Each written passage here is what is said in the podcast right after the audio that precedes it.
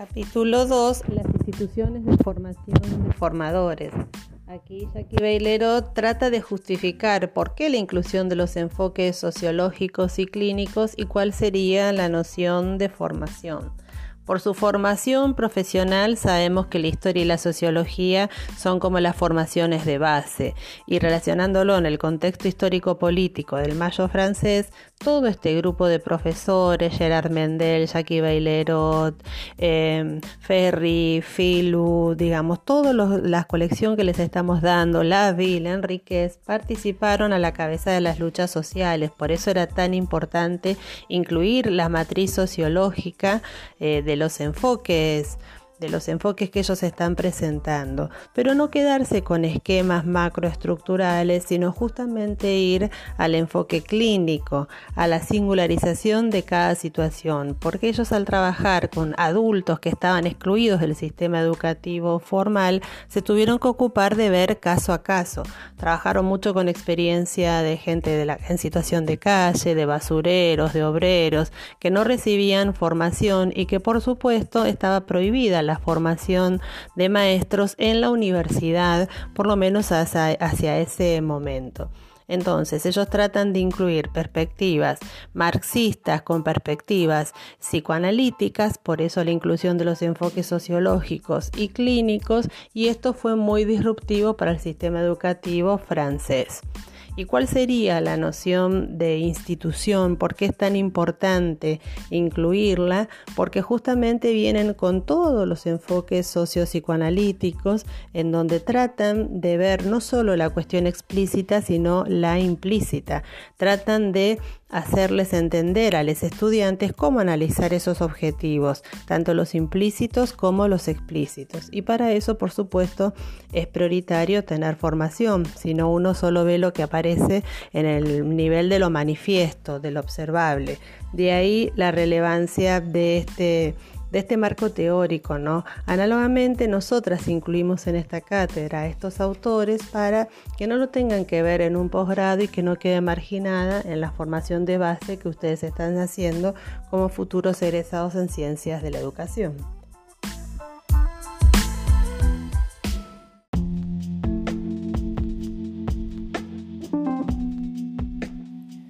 Capítulo 3. La formación de formadores y de docentes entre teoría y práctica. Me parece interesante destacar que en este capítulo, que se subdivide en cinco segmentos, el autor trata de distinguir que en la teoría hay práctica y que en la práctica hay teoría. Es decir, que estos vínculos entre ambas no son de perspectivas con compartimentos estancos, sino que se influyen mutuamente.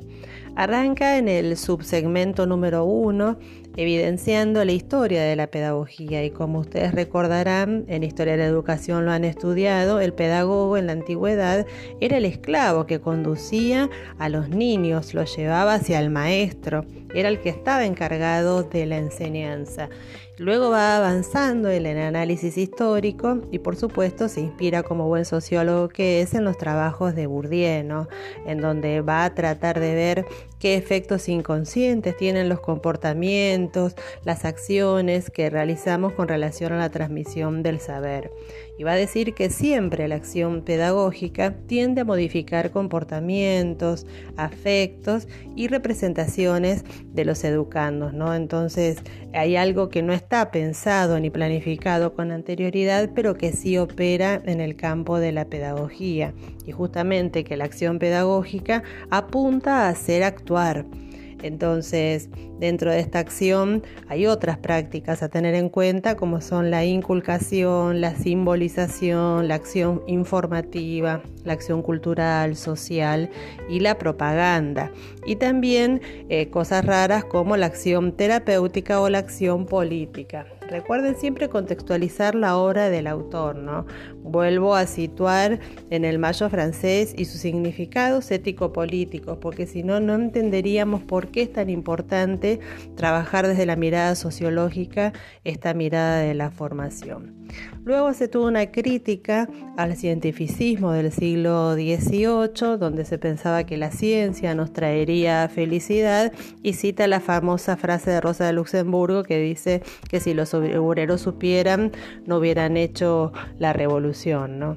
Entonces se pone a teorizar acerca de la relación entre teoría y práctica justamente, donde va a decir que el hacer es algo irreductible, que el hacer tiene que ver con justamente con la producción de un saber, pero que necesita el pasaje al acto.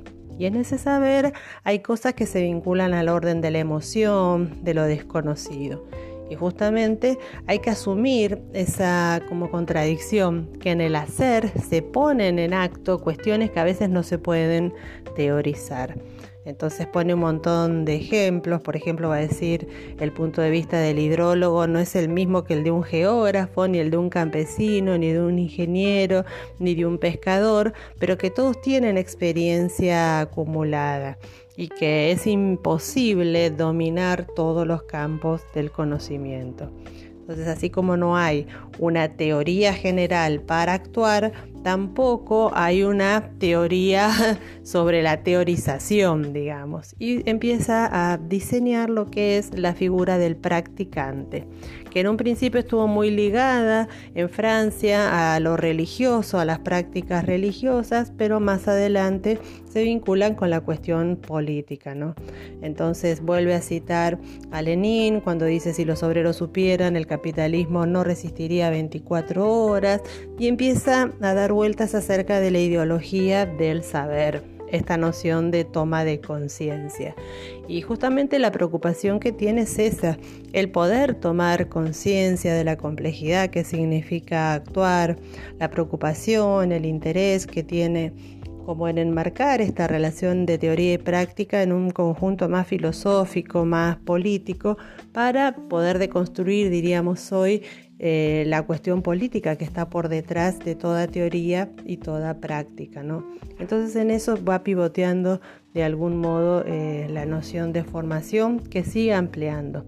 Más adelante empieza a hacer énfasis sobre enseñar es resistir y empieza a criticar eh, esta, esta, afirmación de esta resistencia. Enseñar es resistir, se va a volver a preguntar.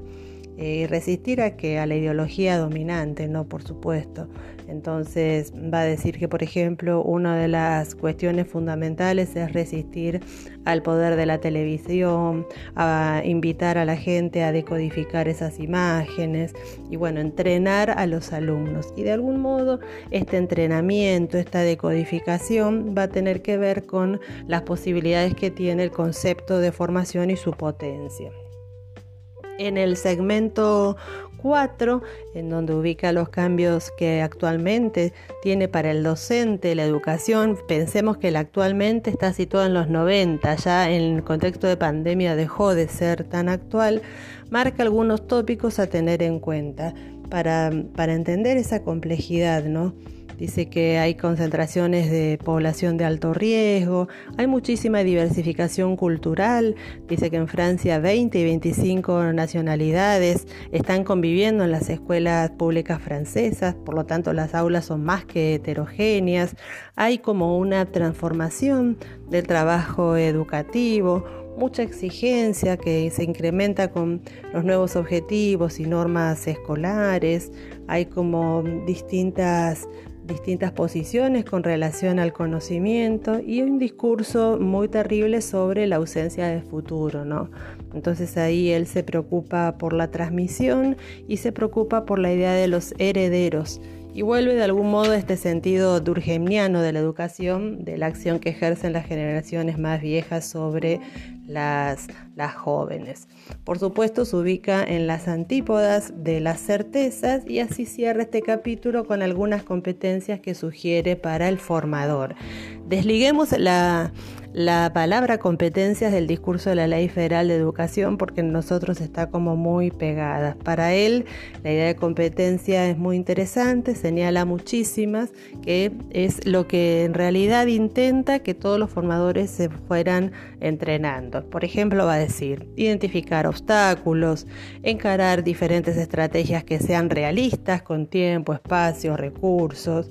De todas las estrategias que hay, poder elegir la menos mala planificar, integrar, implementar esa estrategia, implementarla y conducirla, evaluarla, respetar el proceso, cooperar con otros profesionales, es decir, trabajar en red, trabajar en forma interdisciplinaria, Dominar las emociones para nosotros sería la implicación y por supuesto documentar, sacar alguna buena experiencia, alguna enseñanza de las experiencias realizadas y de las tomas de decisiones producidas. ¿no? Vuelve a citar a sus compañeros, a Philippe Renou, a Mirel Sifalí y bueno, en realidad lo que está haciendo es, bueno, no se pueden fabricar docentes que quiebren reglas, no se pueden fabricar docentes que sigan con los corsets de la educación tradicional. Por eso habla que los docentes y los formadores no son ni teóricos ni prácticos, sino que venimos a ser mediadores al servicio de las situaciones de aprendizaje. Vuelve a sintetizar hacia el final de este capítulo que la formación inicial tradicional no se puede sostener en un discurso prescriptivo y que no podemos seguir los moldes de los viejos maestros, ¿no? de los viejos maestros expertos. Insiste en la posibilidad de autonomización de las competencias, de que lo que fue considerado como bueno en otro tiempo quizás no lo sea en este momento y que bueno, no veamos como natural las cosas. Todo el tiempo está poniendo como una mirada crítica y tratando de desocultar los conflictos sociopolíticos que subyacen en la identificación de diversas situaciones problemáticas.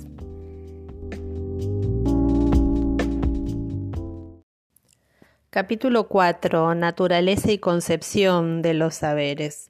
En este capítulo, que también tiene cuatro subsegmentos, recupera de Marx las determinaciones socioeconómicas y sociopolíticas, es decir, dice que hoy estamos determinados, que nuestras percepciones, nuestras repeticiones lo demuestran eh, por, la, por el modo social de producción vigente y también recupera sin pudor todos los aspectos del psicoanálisis, diciendo que no es una cuestión transparente la relación con el saber y que frente a la actual crisis de producción, a la crisis de trabajo que hay en las sociedades modernas, hay muchos desafíos sociales y económicos con relación a la explicación y al surgimiento de la noción del saber.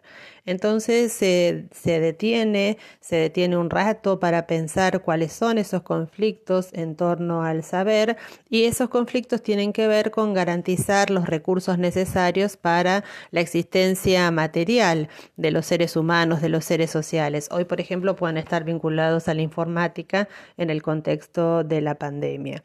Es decir, por un lado, tiene que ver con cómo hacemos didactizables esos saberes, por otro lado, qué relación tienen esos saberes con la naturaleza de los contenidos enseñados y finalmente, cómo hacemos para enseñar esos saberes eh, los didactas, los pedagogos y futuramente los formadores. Entonces, sobre eso eh, empieza a conversar y a dialogar con el público en la primera parte de este capítulo. Luego se detiene con los diccionarios etimológicos en el concepto y noción del saber. Y realmente empieza a, poner como más carne, ¿no? Y dice que el saber se vuelve poco a poco entendido como el conocimiento adquirido por el estudio y la experiencia y deja traslucir que una de las características del saber es el discernimiento. Es una noción que está muy vinculada al saber.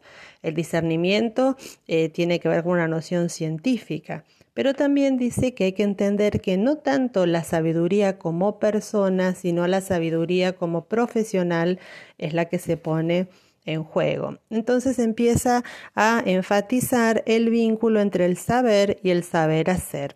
Es decir, por ejemplo, mientras uno conceptualiza lo que es nadar, no significa que sepa cómo es nadar. Hay que ponerse a nadar.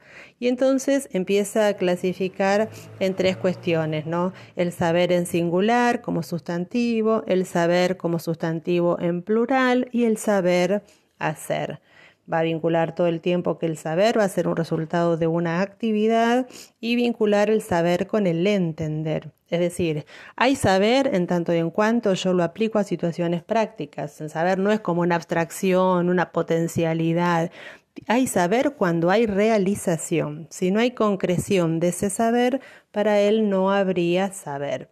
Y luego de definir concretamente, mucho mejor de lo que los estoy diciendo yo, estos conceptos que están al final del capítulo, aparece eh, toda la versión del psicoanálisis, ¿no? Recupera conceptos de Pierre Lanier, de Didier Ancier, de Wilfred Bion, de Winnicott, y empieza a hablar del deseo fantasmático y que efectivamente el saber también tiene que ver con acumulaciones inconscientes. Empieza a hacer toda la referencia a los primeros años de vida y el lenguaje, eh, la indiscriminación que tienen los chicos cuando no tienen el aparato psíquico formado para el lenguaje y tienen un montón de palabras a su alrededor que no comprenden y empieza a vincular el poder, el actuar y el saber hace una clasificación de saberes muy interesante que está en la página 95. Una primera clasificación muy básica, saberes teóricos, saberes de procedimientos, saberes prácticos y saber hacer, ¿no? que nos relaciona de algún modo con los modelos de formación que ya miramos en Ferri. ¿Se acuerdan? El modelo de adquisición, estudiar, estudiar, estudiar, el modelo de March, de procedimiento, y el modelo de formación para el análisis, que es el que intentamos de algún modo llevar a cabo en este espacio, en esta cátedra. Entonces, volviendo a recapitular el vínculo con el, con el saber, justamente lo que está enfatizando es que ese saber tiene que tener una aplicación práctica. Y, bueno, vuelve a criticar que, que toda la relación con el saber incluye todo lo que significa el psicoanálisis, que no es ninguna panacea, ¿no? La violencia, la vulgaridad tanto de estudiantes como de docentes, de formadores, toda la relación con el saber está imbuida en una escena previa que es la escena inconsciente. Y ese saber eh, sobre el deseo de uno, y ahí vincula con Filú, lo va a llamar producción epistemofílica. Es decir, hay un saber que es emocional, que es epistemofílico, y otro saber que es bien conceptual, que es el epistemológico. Entonces, está vinculando ya lo que es el deseo de saber o el saber sobre el deseo. Va a decir Caes, va a decir Ansier. Bueno, básicamente quédense con estas clasificaciones acerca del concepto de saber y quédense con la idea de, eh, de las distintas vinculaciones que hay con la sociología y con el psicoanálisis hacia el final del capítulo, eh, habla del rapport con el saber, más que de la relación con el saber, como dándole una vuelta a su propia conceptualización y hablando, bueno, del rapport de este vínculo que hay con el saber. Y cuando veamos eh, Bion, van a entender un poco más que este vínculo con el saber puede ser un vínculo para querer conocer o inconscientemente uno se aleja de las cosas que no puede soportar, que no puede tolerar, esa desestructuración que necesita nuestro esquema psíquico para poder incorporar ideas nuevas, que muchas veces pasa. No es que uno no sepa resumir o no comprenda ciertos contenidos, sino que por su nivel de virulencia o de disruptividad no son posibles de tolerar en este estado emocional actual. Entonces, por eso uno, entre comillas, fracasa con ciertos saberes en su propia vida. Bueno, este sería el capítulo 4. Finalmente, en el capítulo 5 se detiene en el vínculo entre investigación y formación y se pregunta cuál es el lugar de la investigación en la formación de docentes y en la de formadores, ¿no? Y entonces todo el tiempo está tratando de interactuar con el público preguntándose qué, se entiende por formación inicial de los docentes, por iniciación a la investigación, como modo de aproximarse activamente a la apropiación de conocimientos, siempre en ciencias sociales y en ciencias humanas, ¿no? Y la idea llave que nos entrega en este capítulo es que a la investigación se la aprende haciéndola. Es decir, se aprende a investigar investigando, procediendo activamente. Es como una especie de pedagogía activa, ¿no? Él va a decir que siempre las expresiones son entregar conocimientos para eh, hacerlos. Se aprende a leer leyendo, se aprende a investigar investigando, a cocinar cocinando. Y, bueno, y empieza a darles la, la tarea de formación en la, en la, maestría, que es que tienen que hacer una especie de trabajo de memoria, reflexionando en sus diarios de formación y explica cómo se lleva a cabo esa investigación, que siempre es una investigación sobre uno mismo, es una investigación sobre los, los modos emocionales, psíquicos, los estados de ánimo y en consecuente, eh, consecuentemente las acciones que uno lleva a cabo en cada momento de su vida como formador de formadores. Así que sobre esta parte no les quiero decir mucho, es muy bonito leerla y es muy cortito y es inherente a la acreditación que tenía la maestría. Así que no se preocupen, la conceptualización más importante es que se aprende a investigar investigando y que nadie está vedado, no tenés que estar en la universidad para investigar que cada actor, cada practicante, que cada sujeto puesto en situación de formación es capaz de investigar sobre su propia práctica si lo hace hundiendo sus raíces con rigurosidad en la cuestión más inconsciente y en la cuestión velada política. ¿no? Todo el tiempo él intentó mixturar eh, las influencias del psicoanálisis y del marxismo en su producción, que volvemos a situarla, está en Francia. En, en los 60, en los 70 fue su máxima producción y en los 90 se está ocupando de difundirla. Bueno, espero que les haya servido este podcast.